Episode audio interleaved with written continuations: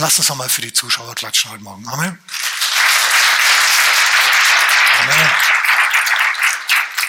Also, schön, dass du eingeschaltet hast und mit dabei bist bei unserem Blick in die Bibel. Ich freue mich. Halleluja. Meine Botschaft heute Morgen, die heißt, tu es nicht. Oder der Gott der Schadensbegrenzung, falls du es schon getan hast. Ich habe nämlich ein starkes Wort für uns, ein Wort von großer Dringlichkeit. Das Problem ist es, dass du planst, etwas zu tun, von dem du weißt, dass es falsch ist. Oder dass du schon was tust, von dem du weißt, dass es falsch ist. Und du würdest ja irgendwie gern aufhören, aber irgendwie hast du in dir selber nicht die Kraft, es aufzuhören. Und jetzt bist du wie der Typ hier, der in einem Porsche sitzt und in die Nacht hinaus fährt auf der Autobahn auf das fehlende Ende der Brücke zu. Du fährst mit 260 Sachen und es macht so viel Spaß und es ist so super und es ist so gut. Und du siehst links und rechts die Verkehrsschilder stehen, aber diese Verkehrsschilder, die sind uralt. Die sind aus dem letzten Jahrtausend. Deswegen sagst du, die gelten für mich nicht mehr. Und gleichzeitig hoffst du innerlich, dass Gott dir in den Arm fällt. Dass Gott dazwischen grätscht. Dass Gott was macht, dass du das Falsche, das du planst zu tun oder schon tust, eben nicht mehr tust. Und so fährst du da und weißt, dass es falsch ist, aber ignorierst alle Verkehrszeichen und denkst dir, bis jetzt ist es ja gut gegangen. Und plötzlich hat die Straße ein Ende und du fliegst. Und dann fällst du aufs Wasser runter und gehst unter. Und dann sagst du, oh, und es ist anders, als du gedacht hast. Okay, jetzt kommen wir wieder zu dem anderen Bild. So, wenn du dabei bist, deine Karre gerade zur Schrott zu fahren, dann sage ich dir, tu es nicht. Wenn du aber sagst, Pastor, ist schon zu spät, Karre ist schon Schrott, dann ist Gott der Gott der Schadensbegrenzung und es ist nicht alles verloren. Für manche von uns ist das eine gute Botschaft. Also für mich war das mal eine gute Botschaft und ist immer noch eine gute Nachricht, dass nicht alles verloren ist. Dass Gott immer noch auf dem Thron sitzt und dass er mich nicht verlässt und nicht versäumt und nicht einfach so aufgibt, sondern im Gegenteil. Er gekommen ist, um zu suchen und zu retten, was verloren ist. Aber es ist noch besser, wenn das gar nicht erst verloren geht. Herr, ich weiß, dass ich, dass es falsch ist, aber ich will, dass du mir dazwischen grätschst. Und ich sage dir jetzt mal was. Der Herr wird dir nicht dazwischen grätschen und dein Eigentor verhindern. Das wird er nicht machen.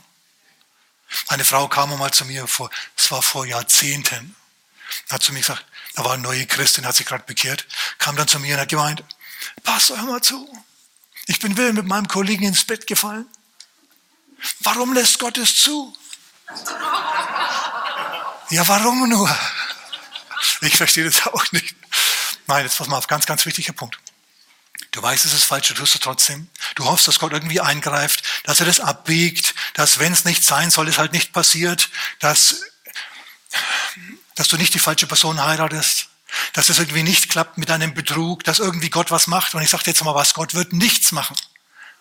Er hat nicht verhindert, dass Adam von der verbotenen Frucht gegessen hat. Warum nicht? Man möchte sich fragen, warum hat Gott es nicht gemacht? Gott hätte sich selber Höllenqualen erspart, wenn er das gemacht hätte. Adam hat von einem Baum eine Frucht gepflückt. Jesus ist selber zu einer schaurigen Frucht an einem schaurigen Baum geworden. Er hat trotzdem, obwohl es ihn alles gekostet hat, obwohl es ihn Leid und Tod und Höllenqualen gekostet hat, nicht dazwischen gegangen. Was sagt uns das? Dass Gott nicht dazwischen geht. Er hat nicht verhindert, dass Kain den Abel tötet. Hat er nicht gemacht. Er hat nicht verhindert, dass Jakob und seine Mutter Esau, den Bruder, übervorteilen und den Vater Isaak anlügen. Er hat nicht verhindert, dass die Brüder Josef verkaufen. Er hat nicht verhindert, dass David Bathseba vernascht. Er hat nicht verhindert, dass Judas ihn verkauft und verrät. Er hat dem Petrus auf den Kopf zugesagt. Petrus, du wirst mich verleugnen in dieser Nacht. Dreimal, bevor der Hahn zweimal kräht. Er hat es nicht verhindert. Er wird auch bei dir nicht dazwischen grätschen. Er wird bei dir es nicht verhindern. Sag, äh, was mache ich dann? Verantwortung für dein Leben übernehmen. Warum grätscht Gott nicht dazwischen? Lass mich das, an, lass mich das beantworten, das ist ein wichtiger Punkt. Warum macht Gott es nicht? Schau, du bist im Ebenbild Gottes geschaffen. Gott ist in der Herrscherklasse der Wesen. Wenn Gott immer sofort deine falschen und schlechten Taten rückabwickeln würde, dann wärst du nichts weiter als eine Marionette. Alles, was du falsch machst, wird sofort gecancelt, wird sofort storniert und wird sofort repariert. Dann bist du zum Schluss nichts weiter als eine Marionette ohne eigenen Willen, ohne eigene Gestaltungskraft. Aber das ist genau das, was den Menschen durch die Ebenbildlichkeit Gottes auszeichnet. Du hast Gestaltungskraft. Du darfst dein Leben gestalten, wie du es richtig hältst. Er hat zu Adam gesagt und er sagt zu dir auch. Er sagt zu David und zu vielen anderen. Er sagt, tu, was deine Hand zu tun findet, denn der Herr dein Gott ist mit dir. Nur wenn er mal was nicht will, dann kommt er und sagt, tu das nicht. Hand in Hand mit Gott arbeiten. So, Gott wird nicht dazwischen gerätschen, aber, sag mal, aber, es kommt eine Zeit der Abrechnung. In anderen Worten, für alle Taten, die du tust, dass du dich eines Tages verantworten müssen. Vor Gott. Wir sehen es in Lukas. So, Lukas, ich denke, es ist Kapitel, Kapitel 19, so Vers 13. Da sagt Jesus sein Gleichnis und erläutert diese Dinge. Man muss bloß Augen haben, das zu sehen. Er sagt, ein reicher Mann, der gab seinen Knechten, eigentlich seinen Sklaven, denen, die ihm gehören, der Mensch gehört immer noch Gott. Gott ist immer noch der Höchste. Den zehn Knechten hat er zehn Pfunde gegeben. Ein Pfund ist damals Geld gewesen. Gibt es heute in England immer noch ein Pfund. Ein Pound Sterling. Und dann war der Befehl, handelt damit, bis ich wiederkomme. Und dann ist er weggegangen, dieser Herr. Und in der Zwischenzeit sollten sie also handeln, handeln, handeln, ihr Leben eigenverantwortlich gestalten, die Talente und die Fähigkeiten, die sie haben, einsetzen, entwickelt in eigener Regie. Schauen, was gefällt mir, was gefällt mir nicht, was kann ich, was kann ich nicht. Ich habe mal, als ich klein war, gedacht, ich war Gitarrist, weil mir das so gefallen hat. Ihr wisst schon wieder Jimi Hendrix auf der Bühne stehen, ne, die Kopfschütteln und super Solos spielen, die ganzen Mädels vor der Bühne kreischen. Das wollte ich auch. Aber ich habe dann festgestellt, ich kann nicht so gut Gitarre spielen wie der. Du hast es auch gewollt, gell? Viele andere wollten es auch noch. Ich habe früher erkannt, Jimi Hendrix bin ich nicht. Okay? Deswegen, du musst rausfinden, was du kannst und dann kannst du dich da entfalten. Das darfst du machen. Du musst nicht ständig sagen, Herr, was willst du heute? Herr, willst du, dass ich die rote Socke anziehe oder die grüne Socke? Oder vielleicht die braune oder beide in Kombination. Du, das ist im Herrn Schnurzpiep. Er, er wird ja nicht ausgelacht, wenn du so ankommst. Ja, es liegt also bei dir, wie du dich herrichten tust. Amen. Die Ebenbildlichkeit Gottes. Du hast viel, viel Vollmacht über dein Leben. Aber wisse, eines Tages wirst du für die Taten, die du tust, zur Rechenschaft gezogen werden. Und Jesus sagt es, Matthäus Kapitel 12, Vers 36, du wirst von jedem törichten Wort, das du sagst, Rechenschaft geben. Alles, dein ganzes Leben, kommt auf den Prüfstand und wird vor Gott angeschaut. Und dann kommt der Zeitpunkt, an dem abgerechnet wird. Und dann kommt's, dass jeder, der geschädigt worden ist, jeder, dem übel mitgespielt wurde, jeder, der übervorteilt wurde, jedem, dem Böses angetan wird, der wird entschädigt werden. Und jeder Ausbeuter, jeder Gewaltherrscher, jeder, der Böses gewollt und getan hat, der wird bestraft werden. Woher weiß ich das? Ich habe Lukas Kapitel 16 gelesen. Da ist das Gleichnis, oder vielleicht ist es gar kein Gleichnis. Da ist die Rede vom reichen Mann und von Lazarus. Kennt ihr die Geschichte? Der reiche Mann und Lazarus? Der reiche Mann lebt alle Tage ins Haus und Braus, tafelt wie ein König, zieht sich entsprechend an und vor seiner Tür, sodass man ihn nicht übersehen konnte, lag der arme Lazarus. Krank, wahrscheinlich hungerkrank, mit Ödemen und so weiter. Die Hunde kamen, haben ihn belästigt. Es war eine üble Zeit für ihn. Und dann sind sie beide gestorben. Und Lazarus ist von den Engeln in Abrahams Schoß getragen worden. Daher kommt das Lied Swing low, sweet chariot. Kennt ihr? Ja? Und, und der reiche Mann ist auch gestorben. Nur, dass er nicht in Abrahams Schoß gebracht wurde, wie der Lazarus, sondern dass er in den Flammen aufgewacht ist und Qual gelitten hat. Und von ferne hat er Abraham gesehen, jenseits der großen Kluft, und hat gerufen, Vater Abraham, schick mal den Lazarus rüber, dass er wenigstens seinen Finger ins Wasser tauche und meine Zunge kühle mit dem Tropfen, denn ich leide Pein in dieser Flamme. Der reiche Mann hat Lazarus gekannt. Der reiche Mann hat dem Lazarus Arbeit gegeben. Lass den mal Wasser für mich holen. Offensichtlich hat Lazarus zu irgendeinem Zeitpunkt für den Mann gearbeitet.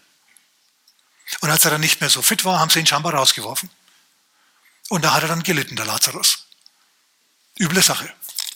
Und dann sagt Abraham, hm, so leicht ist es nicht. Wir können nicht hin, rüber und übergehen. Vielmehr ist es so, dass Lazarus all das Böse in seinem Leben erfahren hat. Jetzt wird er hier getröstet. Du aber hast all dein Gutes im Leben erfahren und jetzt hast du nichts daraus gemacht aus seinen Möglichkeiten und jetzt hast du es. Ziemlich heftig. Und es ist Jesus höchstpersönlich, der darüber redet. Also es gibt eine Zeit, an der die Abrechnung präsentiert wird, an dem du für die Taten, die du tust, Verantwortung übernehmen musst. Dreh dich mal zu deinem Nachbarn und sag, übernimm Verantwortung. übernimm Verantwortung ist eine wichtige, wichtige Sache. Gott wird dir nicht dazwischen gerätschen. Du musst dein Leben leben und du musst Entschlüsse treffen und die dann durchziehen. Und du sagst, ja, Pastor, ich würde ja gern, ich würde ja gern. Aber irgendwie habe ich nicht die Kraft, vom Gaspedal zu gehen. Ich weiß, dass irgendwann die Brücke da vorne aufhört und dann gehe ich über den freien Flug, freien Fall und dann ins freie Sinken. Ich will das eigentlich nicht. Aber ich schaff's nicht, den Fuß vom Pedal zu kriegen. Okay, dann schlage ich dir mal ganz dringend vor, über die Konsequenzen nachzudenken. Denn wenn du den, den Fuß nicht vom Pedal nimmst, dann geht's weiter. Okay, gut. Ich muss das langsam jetzt abbiegen, hinbiegen in die Richtung. Gott ist auch ein Gott der Schadensbegrenzung. Gott hat zwar zu Abraham, zu Adam gesagt, an dem Tag, an dem du essen wirst von der Frucht, wirst du sterben. Ist Adam an dem Tag gestorben? Nein. Also geistlich ja, aber körperlich nicht. Er ist nicht tot umgefallen. Was ist aber gestorben? Ein, ein Schaf ist wahrscheinlich gestorben. Es sind Tiere gestorben. Das Leben dieser Tiere für das Leben von Adam. Und das, der Pelz dieser Tiere hat Adams Nacktheit bekleidet. Also, wenn du jetzt sagst, das Kind ist schon in den Brunnen gefallen, ich gehe schon unter, ich, bei mir ist alles schon vorbei, ich habe schon von der verbotenen Frucht gegessen, ich habe schon meinen Bruder getötet oder übervorteilt oder den Vater belogen oder die Kollegin vernascht oder meinen, meinen besten Freund verleumdet oder meinen Chef verkauft.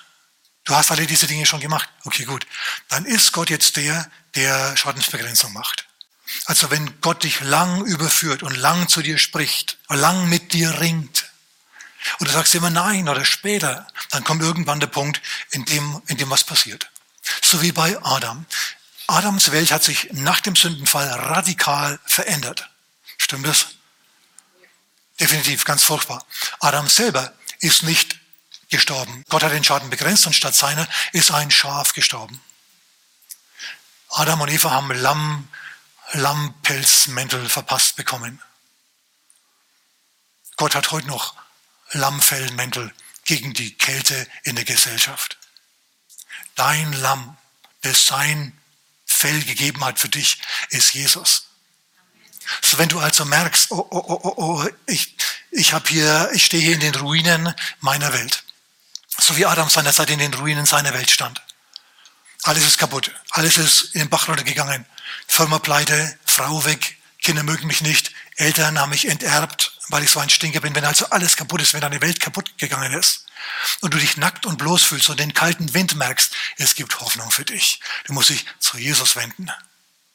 Dann gibt er dir einen Lammfell, eine Lammfelljacke und verpackt dich warm und isoliert dich gegen die Kälte in der Gesellschaft. Und dann hast du wieder Hoffnung. Er gibt dir neue Hoffnung. Kein dasselbe.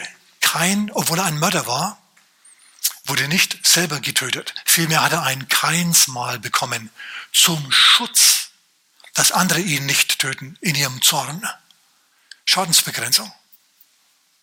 Und Adam und Eva, die ja immerhin Abel den Guten verloren haben, haben Seth bekommen, einen guten Sohn. Seth heißt übrigens Ersatz. Ersatz für Abel. Es ging weiter. Es ging weiter mit neuen Leuten, mit guten Leuten. Amen. Auch nach der Sintflut ist es weitergegangen mit Noah. Menschengeschlecht hat neu begonnen. Es gab einen neuen Anfang. Du brauchst auch einen neuen Anfang. Deine Welt ist auch abgesoffen. Dein Noah heißt Jesus und deine Arche heißt Gemeinde Christi. In ihm ist es Heil. Und wenn die Welt allgemein absäuft, dann wird dein Boot hochgehoben, weil du in Christus bist. Das halten wir mal fest, das ist wichtig. Gott ist ein Gott der Schadensbegrenzung. Wenn das Kind schon in den Brunnen gefallen ist, Gott hilft dir, es wieder rauszuholen. Ja, es ist richtig, du wirst Schaden haben, du wirst leiden. Ist einfach so. Aber es ist nicht alles aus. David und Bathseba. David hat ein Jahr lang nicht die Sünde bekannt, sondern hat die mit sich herumgeschleppt und er hat furchtbar darunter gelitten, psychosomatisch gelitten. Vielleicht gehe ich am Mittwoch darauf ein. Irgendwann kommt der Prophet Nathan zu ihm und sagt, was ist denn los? Und dann bricht David zusammen und sagt, ja, ja, stimmt, ich habe es getan. Und dann sagt er, der Prophet im Namen des Herrn, weil du Schande über Gott gebracht hast und solches getan hast. Und jetzt die Feinde des Herrn lachen über Gott und über dich. Deswegen wird das Kind, das du hast, mit der Bathseba sterben. Und von nun an wirst du Kriege haben. Aber das war auch nicht alles. David und Bathseba haben sich bekanntlich zusammengetan, haben geheiratet. Und aus dieser Verbindung, die so furchtbar begonnen hat, hat Gott den nächsten König hervorgebracht. David, von David lesen wir, von nun an wirst du Kriege haben. Salomo hingegen hatte keine Kriege mehr. Salomo heißt auf Deutsch der Friedliche. Und er hat das goldene Zeitalter Israels angeleiert und eingeleitet und durchgezogen 40 Jahre lang. Gott hat den Schaden begrenzt. Gott ist ein Gott der Schadensbegrenzung. Wer ist froh, dass Gott ein Gott der Schadensbegrenzung ist? Wink mal. Hilft er durch Blutung und überhaupt. Interaktive Gemeinde. Amen. Gott ist ein Gott der Schadensbegrenzung. Petrus hat Jesus verleugnet. Nicht, er hat ihn verleugnet. Und es war, eigentlich war es gut für ihn. Petrus ist zwar dann vorweggegangen und hat furchtbar geweint und hat drei Tage Qualen ausgehalten. Aber hinterher, als Jesus ihm erschienen ist, war er demütig. Er hat nicht mehr die supergroße Klappe gehabt. Plötzlich war er demütig und plötzlich war er fähig und in der Lage, vom Charakter her, den Pfingstprediger zu machen. Da hat er sich dann nicht mehr versteckt aus Angst vor den Juden, sondern da ist er dann vor den Juden aufgetreten und hat kühn gepredigt und 3000 haben sich an einem Tag bekehrt.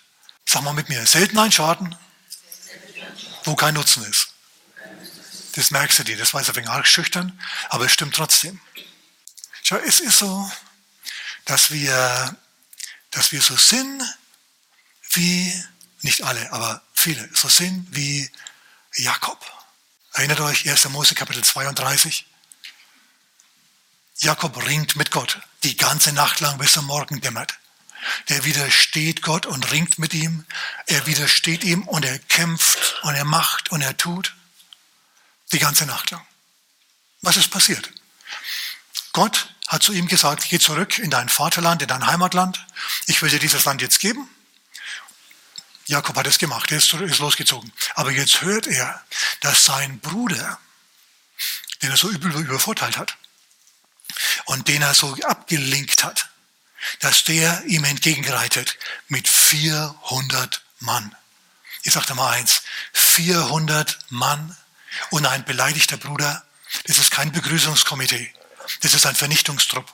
Jetzt hat er Muffensausen, dieser Typ. Einerseits sagt Gott, ich gebe dir dieses Land, andererseits kommt jetzt Esau ihm entgegen. Da müsste irgendwie sich was tun, versteht er? Aber so richtig überzeugt davon ist er nicht weil er nämlich nicht Jesus anschaut, in anderen Worten die Verheißung anschaut, das Wort Gottes anschaut, sondern er schaut seinen Bruder an und er weiß, mit dem ist, ist nicht zu spaßen. Der ist ein Jäger und jetzt jagt er Menschen, nämlich mich. Der, wenn Pfeil und Bogen mit dem Bogen schießt, dann trifft er. Und die Männer, mit denen er zusammen ist, sind auch so Typen was macht, Josef, was macht Jakob jetzt? Er lässt seine Herden erstmal vorausziehen und dann seine ganzen Mitarbeiter. Und ganz, ganz hinten, hinter diesem riesendicken Puffer aus, aus Tieren und aus Menschen, ist Jakob. in Sicherheit. Und jetzt ist es Nacht.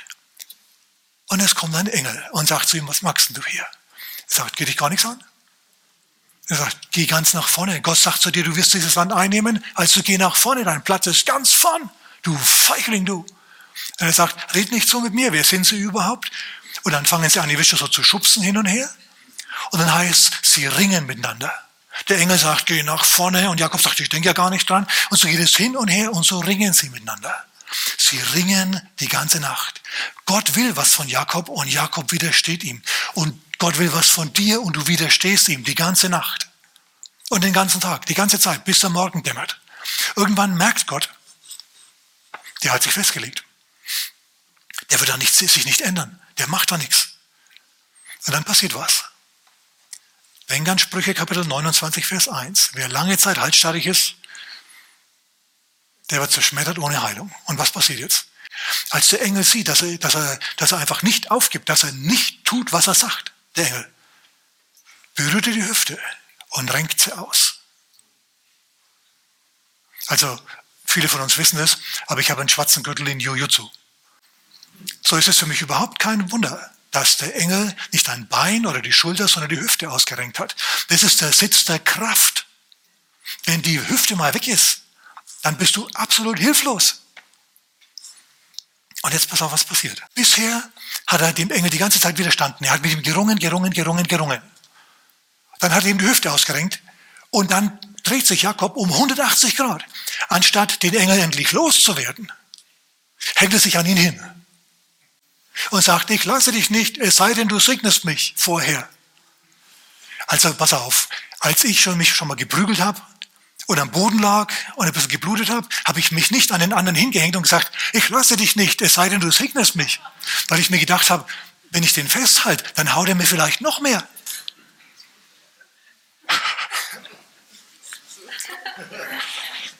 Also offensichtlich ist keine Aggression von dem Engel ausgegangen. Der Engel hat nicht bedrohlich gewirkt. Sonst hätte sich der nämlich nie an den hingehängt. Und ich sage dir mal eins, Du denkst, dass Gott einfach ein netter Onkel ist, der dir alles durchgehen lässt. Du hast keine Angst vor ihm. Und deswegen denkst du dir, ja, soll das halt verhindern, wenn er nicht will, dass ich das tue. Würde nicht machen. Gott ist nicht harmlos. Gott ist gut, aber er ist nicht harmlos. Danke für das donnernde Schweigen. Aber es ist trotzdem so. Der Engel, der renkt es nämlich jetzt nicht wieder ein, aber er segnet ihn. Er segnet, der Engel segnet ihn. Er sagt, du kriegst jetzt größere Erhörungspower. Der Engel drückt es anders aus. Er sagt, du hast mit Menschen gerungen und mit Gott und hast überwunden. Deswegen bist du ab jetzt nicht mehr Jakob, sondern Israel. Israel heißt auf Deutsch, streitet mit Gott. Was ist das für ein Name? Aber implizit ist da, er hat sein Anliegen durchgebracht vor Gott und seinen Willen vor Gott durchgesetzt. Gebetserhörungspower. Und es ist nicht das Schlechteste, was du tun kannst, dich hinhängen an den Herrn. Mach das ruhig. Wenn du alles versemmelt hast, wenn deine Welt untergegangen ist, dann ruf zum Herrn. Dann magst wie Jakob, häng dich hin. Er hat einen Segen auch für dich. Er hat einen Segen auch für dich. Ja, erst willst du nicht tun, was er sagt. Erst widerstrebst du ihn die ganze Zeit und jetzt plötzlich hängst du dich an ihm hin. Erst war er dir egal und jetzt plötzlich hängst du dich an ihn hin. Es gibt schlechtere Lösungen. Häng dich an Jesus hin, bitte ihn um Vergebung, bitte ihn um Hilfe und seine Hilfe wird kommen. Denn was passiert jetzt? Jakob humpelt an dem Ort vorbei und geht bis ganz nach vorne. Er setzt sich an, den, an die Front des Zuges. Und als dann sein Bruder anreitet und er schon die Staubwolke sieht und es donnernde Hufe wahrnimmt und der Boden schon bebt, wirft er sich erstmal nieder, damit sein Bruder sieht, er ist harmlos und hat nichts Schlimmes vor. Und dann steht er wieder auf. Und zum Schluss zügelt Esau sein Pferd. Das Pferd tänzelt ein wenig, seine Männer umgeben ihn im Halbkreis und ein Mann steht einsam vor der bewaffneten Horde. Jakob der Mann, der mit Gott gerungen hat. Er hält sich noch ein wenig die Hüfte. Er hat jetzt keine eigene Kraft mehr, Aber jetzt ist Gott mit ihm und es ist noch viel besser, als eigene Kraft zu haben.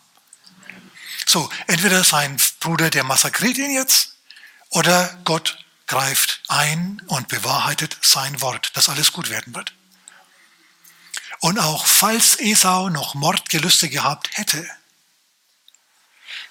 irgendwas verwandelt sich jetzt. Die Atmosphäre in diesem Reiterkreis verwandelt sich. Gegenwart Gottes ist plötzlich da. Und Esau ist kein schlechter Mensch in sich selber. Er ist nur halt ein Sklave seiner Begierden. Aber er steigt jetzt ab vom Pferd und plötzlich ist er überwältigt von der Liebe zu seinem Bruder. Und hey, was früher war, das ist doch jetzt mal vergessen. Gott hat Esau reich gemacht und er hat Jakob reich gemacht. Gott ist Gott und lass uns das Alte vergessen und lass uns neu beginnen. Und es kommt zu einer Versöhnung. Die beiden Brüder umarmen sich, weinen sich die Jacke voll und gehen dann wieder ihre Wege. Und alles ist gut. In dem Moment, in dem du dich an den Herrn hinhängst und sagst, ich lass dich nicht los, bis ein Segen rausspringt. Gott, ich brauche dich. Erst recht jetzt, wo meine Hüfte ausgerenkt ist, wo mein Leben kaputt ist, hilf mir. Gott hilft dir. Gott hilft dir. Er hilft dir, er hilft dir. Und dann macht er was. Er verwandelt den Mist zu Dünger. Wunderbar. Paulus, ja, er ist nach Jerusalem gegangen, obwohl der Geist Gottes ihm so oft gesagt hat, er soll es nicht tun. Er ist dann dorthin gegangen. Und was ist passiert? Er musste dann ins Gefängnis, jahrelang ins Gefängnis. Aber die Haft war leicht, war ermäßigt. Er konnte Freunde empfangen und die Soldaten, die haben sich alle bekehrt. Und er hatte die Zeit, die Briefe zu schreiben. Die Briefe, die wir von Paulus haben, die sind praktisch alle in der Gefangenschaft entstanden. Ich bin froh. Ich sagte mal eins, in der Zeit der Gefangenschaft durch das Schreiben der Briefe war Paulus viel, viel, viel, viel, viel effektiver als in allen Massenversammlungen, die er jemals abgehalten hat. Und da waren einige dabei, die ganze Landstriche aufgerollt haben. Denn die Briefe, die wurden über die Jahrhunderte und Jahrtausende gelesen bis zum heutigen Tag, sind es die meistgelesenen Briefe aller Zeiten. Gott macht aus Mist Dünger. Aber du kannst ihm auch einfach gehorchen und ihm folgen, dann muss er aus Mist keine Dünger machen. Denn die Sache ist die, Dünger stinkt. Riecht viel schlimmer als Nitrofosca Blau. Ist auch ein Dünger. Stinkt überhaupt nicht. Kannst du aufs Feld raustun, stinkt nicht.